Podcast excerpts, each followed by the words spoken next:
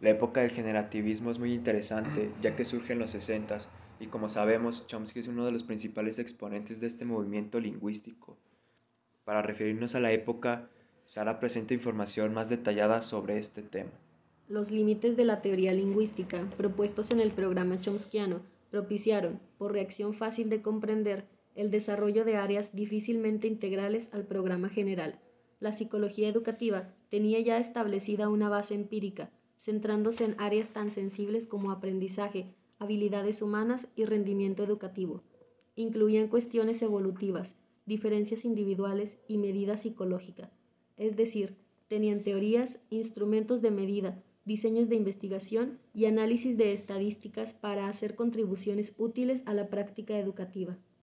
Ok, qué interesante. Bueno, también tenía entendido que surge en Estados Unidos como un sistema de análisis del lenguaje. Ah, así es, Víctor. Se suele tomar como fecha de nacimiento de la gramática generativa 1957.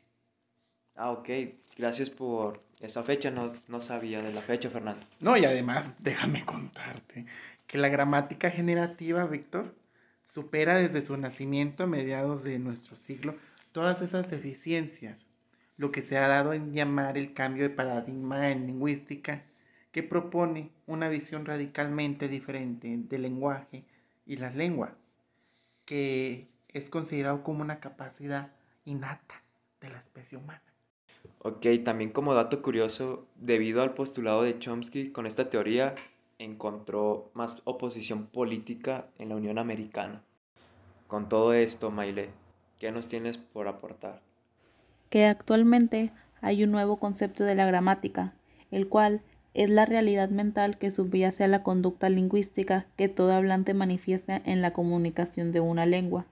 También hay un sistema de reglas y de principios construidos por el lingüista, es decir, la teoría de la competencia, la cual tiene a la oración como la unidad más amplia y básica de la sintaxis y para reforzar el concepto de estructura, lo más importante en una estructura no son tanto los elementos, sino el conjunto de relaciones que mantienen los elementos entre sí.